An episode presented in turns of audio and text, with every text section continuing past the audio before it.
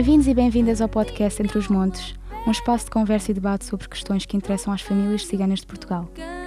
Em cada episódio, abordamos um tema, contamos histórias e partilhamos experiências sobre a condição de ser cigano e cigana na sociedade portuguesa. Nunca me esquecerei desse acontecimento. Neste primeiro episódio, não teremos convidados. Vamos dar-nos a conhecer à audiência e falar das nossas vidas. Venham viajar connosco entre os montes. Adério, conte-me a sua história de vida. Disse-me que tinha uma mãe não cigana e pai cigano. Contaram-me que meus pais tiveram problemas psicólogos de doença e não me conseguiam eh, concretizar. Como havia um, um pai que tinha casado há pouco tempo com uma senhora que não era cigana, que era uma lavradora, eles levaram-me para lá para que eu fosse criado com uma educação estável. Então, o irmão do seu pai que o criou era cigano. Ele casou com uma não A cigana? minha mãe, não cigana, ou o meu pai, nunca tiveram problemas em dizer que, são, que eram ciganos. Eram pe- pessoas que- bastante estáveis, faziam a questão de, de- do negócio, na questão da agricultura. A minha mãe adaptou-se bem à família do, do meu pai. O meu pai é adotivo, não é? Portanto, questão, questão de primos, tios, disto. A minha mãe foi acarinhada por esta família cigana. Portanto, era, chamavam tia e convivia, ia para todos os lados com, com as sobrinhas, que eram ciganas puras, mas nunca houve um, uma negação de dizer eh, esta, esta tia minha, a senhora, não, não pode conviver connosco. Você disse que percebeu que era cigano. Como é que isso aconteceu? Só me apercebi depois, quando os meninos, calhar da mesma idade, me vieram dizer: Tu és cigano, tu não és senhor, tu tens que, que vir para o nosso lado. Tens que ir à escola, mas calhar não ligues à escola porque o nosso negócio é melhor e a gente, a gente brinca, a gente vai para, para as feiras, para os mercados, a gente ganha dinheiro, a gente ganha cortados. É, é uma questão de comissão nas, na questão das bestas. E assim foi. E fugiu para Lisboa com que idade? Olha, fugi durou três ou quatro vezes. Era um fugidio.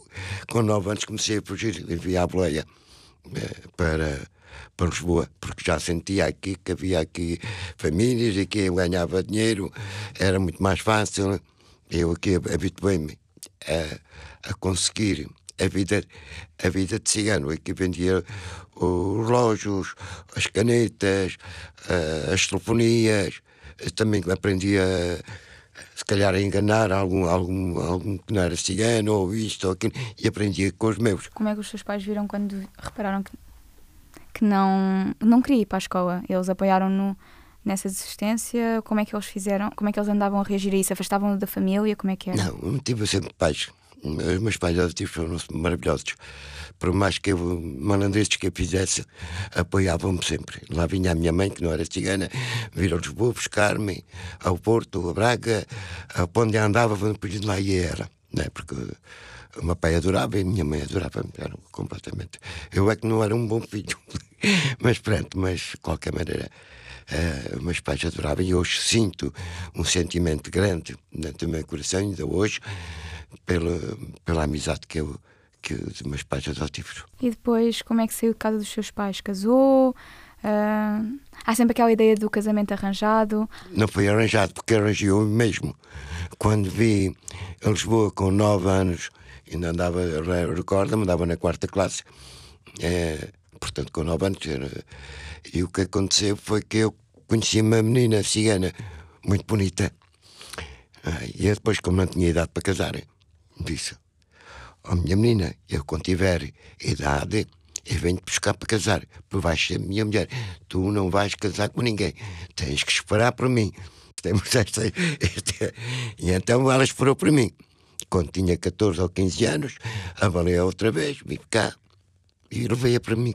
Então casaram com 14 anos? Eu casei com 14 anos e a minha mulher com 15. Como, como eu era de uma condição social maioritária como há hoje, meus pais não queriam que eu casasse.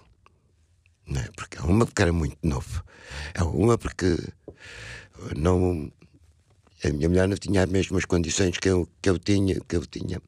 E eu disse, sempre fui, tu não queres, não queres a minha mulher, e eu vou-me embora.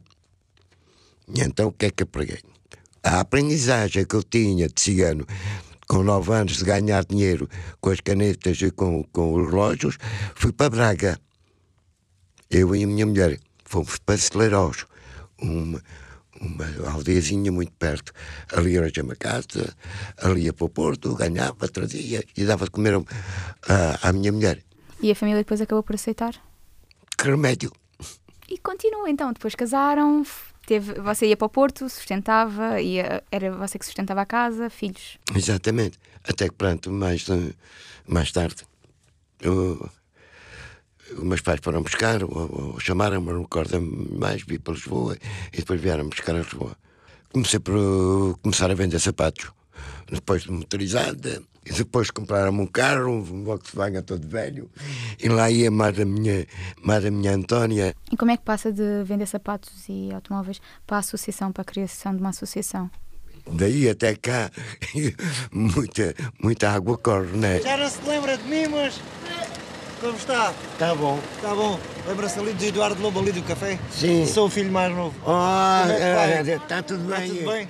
E dá aqui uma, uma voltinha ao meu Castro. E Oh, vem que- conhecer aqui a, Pois, a é- antiga casa. É verdade. Saúde! Saudinha. Saúde e muita sorte.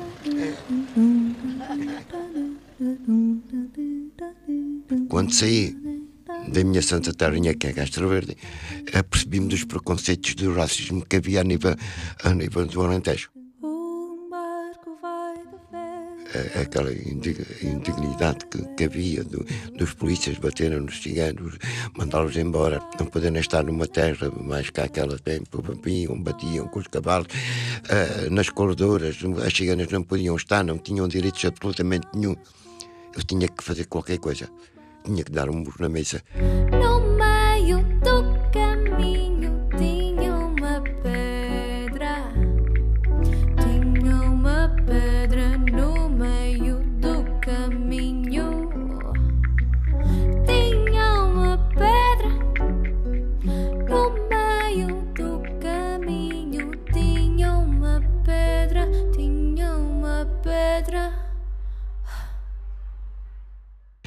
João disse-me há bocadinho que, que é uma universitária, ou que está a acabar o curso.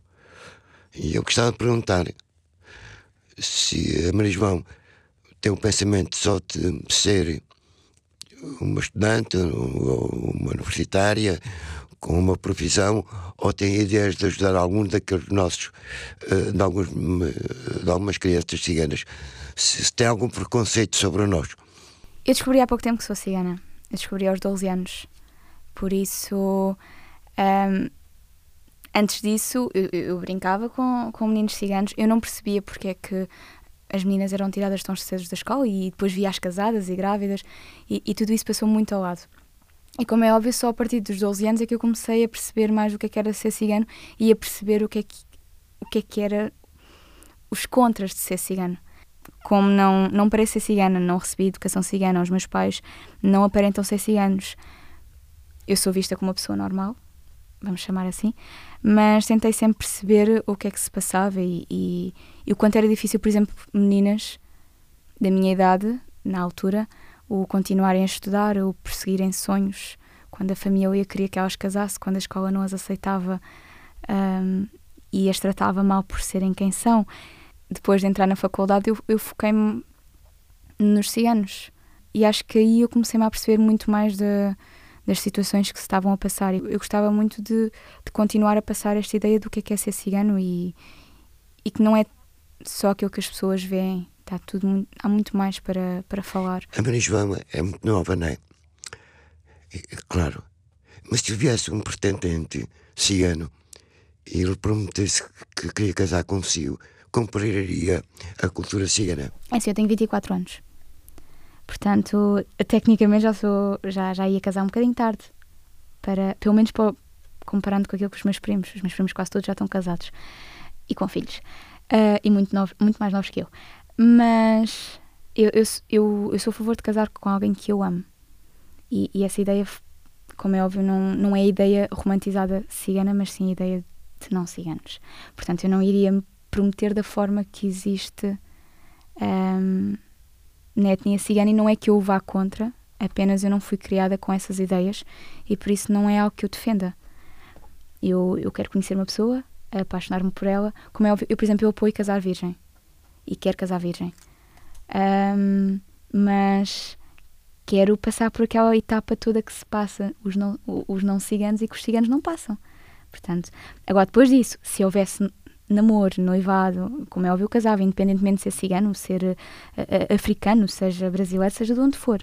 Eu acredito no amor, não acredito em barreiras. Ela havia aqui umas casas muito velhas também, que, onde estavam alguns ciganos. Havia antigamente, vinham para aqui, Vim para aqui, isso mais roubaram, parece. levaram isto na feia. Sim. Anda para aqui, sim.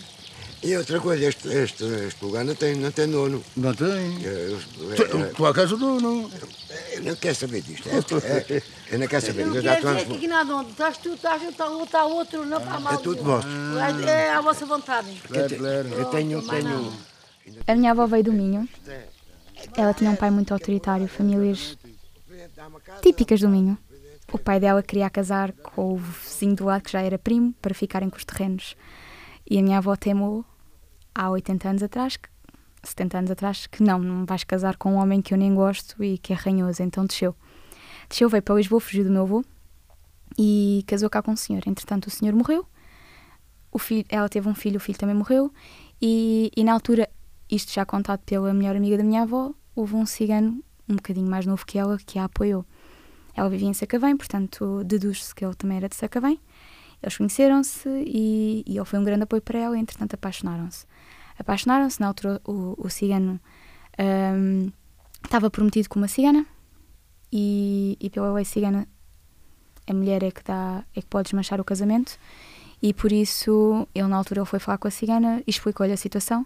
Disse que estava apaixonado por uma não cigana que, que gostava realmente dela, que queria casar com ela e que isso só era possível se ela lhe desse a cabaça que desmanchasse o casamento. Ela não quis desmanchar o casamento porque gostava muito dele e entretanto a minha avó disse ok, então eu vou-me afastar ele casou pouco tempo depois porque os pais entretanto aperceberam-se do que é que se estava a passar porque já todos os ciganos falavam da minha avó na altura e isto tudo dito pela melhor amiga da minha avó que viveu em primeira mão eh, também. E entretanto a minha avó ficou grávida e a família foi ter com a minha avó e pediu-lhe o filho. Disse que quando ele nascesse, independentemente de ser rapaz ou rapariga, que era para eles, que era o meu pai. Entretanto, a minha avó fazia voluntariado num hospital e havia um senhor que era descendente de ciganos, ou seja, a mãe era não cigana, o pai era cigano, do Alentejo, que, que estava com um problema de- nos pulmões, já estava com uma pneumonia, um, oh, não sei sequer o que é que era. Ele estava mesmo a morrer e a minha avó contou o que é que se estava a passar e ele ofereceu-se para, para dar o nome ao meu pai como se fosse ele o pai. Só que a única condição que ele punha era a irmã dele estava cá, no Seixal, e estava hum, a viver ao lado da família Prudêncio.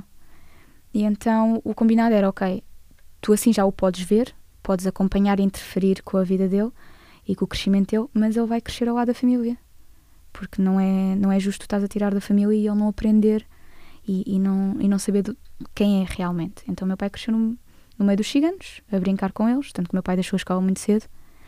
Ahm, a, avó- a tia dele, a tia dele, a suposta tia dele, ahm, tentou sempre incentivar a escola, mas ele nunca, nunca quis. Ahm, depois o meu o tio dele obrigou, estava no, em Moçambique, depois quando voltou obrigou-o a tirar um curso foi eletricidade e o meu pai ficou por aí, eletricista e de vez em quando andava a vender coisas com os ciganos e pronto, e, e a minha avó sempre disse que ele era o cigano, o cigano, o cigano, mas nunca se soube que era realmente verdade até o dia em que ela morreu. E depois no dia em que ela morreu, a melhor amiga dela contou-nos no funeral que, que o meu avô não era o António Rosa e que era outro senhor qualquer. E então a partir daí eu cheguei a casa e por baixo de mim vivia no bairro Sol Nascente e por baixo de mim havia o Trigás. E então eu fui, mãe, vens comigo ou vou sozinha? E então desci, fui bater à porta dos primeiros ciganos que encontrei e eu disse, olha, olá, olha, eu acho que sou cigana e preciso de ajuda que eu quero saber o nome do meu avô. E acho que todo o ensinamento e todo, tudo aquilo que eu aprendi até agora foi só com uma questão, como é que se chama o meu avô. E aprendi uma data de coisas, fui logo inserida na família, hum, ensinaram-me, eu, eu ia para, para festas e tudo mais e nunca soube sequer o nome do meu avô. Portanto, ainda vou saber. Porque não se fala dos mortos, então e é um respeito e acabo por não saber. do Eduardo bem, É ali aquele café, não é, Eduardo Lobo? É, o Lobo é ali, pois é. É, É, é filho. é filho, vê lá. Filho, vê lá, nada a gente sabe. A gente está velho. Diz uma coisa linda à gente e ficamos todos bonitos. A João falou na questão das cabaças. Portanto, era, antigamente era assim, não é? Eh, Como a João se- já deve saber. Mas ainda fosse hoje é. Se fosse hoje, Há famílias que são conservadoras, ainda hoje é assim. Eu tenho familiares meus que estão a ser obrigados a, ser a casar, neste preciso momento. E porque é uma boa família e porque já. E atenção, estamos já a falar da rapariga, porque acabasse ela dá, mas é sempre com a autorização do pai. E os pais não estão a ceder. Portanto, até nos dias de hoje, agora, claro, há famílias mais conservadoras que outras. Também conheço muitas famílias que que casaram-se com não sei anos e, e, e foram. Houve promessas e depois deixou de, de haver, portanto. eu acho que neste sentido já há mais desenvolvimento sobre. Há uma sempre as meninas que casavam, se criam, não é? Portanto, o, o preconceito para mais do, do rapaz. Sim, mas elas não casavam realmente quando queriam. El- Ou seja, elas casavam com quem queriam, mas tinham sempre a autorização do pai. E hoje continua a ser assim. Claro que há nas famílias mais conservadoras. Nas- há umas famílias que já não praticam tanto isso. Mas há famílias conservadoras que ainda hoje, se o pai disser ok, não vais dar uma cabaça àquele rapaz, porque aquele rapaz é de uma boa família e tu já deste cabaça a três e tu tens de casar porque já estás a ficar velha, ela casa, ponto. Só que hoje, hoje em dia, enquanto antes eh, uma menina casava, e há bocadinho a João falou na questão de ser honesta. Não sei se não gosto de pôr a palavra. Hoje muitas, com a questão dos namoros, das universidades, têm muitas dificuldades em casar, portanto juntam-se. Sim. E há umas que fogem e há mil e uns, eu sei. Tu sabe que a questão do casamento para nós é uma grande, é uma grande honra. Ou está honrada ou não casa. Mas se nós formos a ver também na cultura portuguesa, também era assim há uns anos atrás. Aliás, a minha avó saiu do norte cá para baixo porque, como era virgem, queriam no casar com, com o primeiro homem de 30 anos que pudesse casar com ela e dar-lhe os terrenos.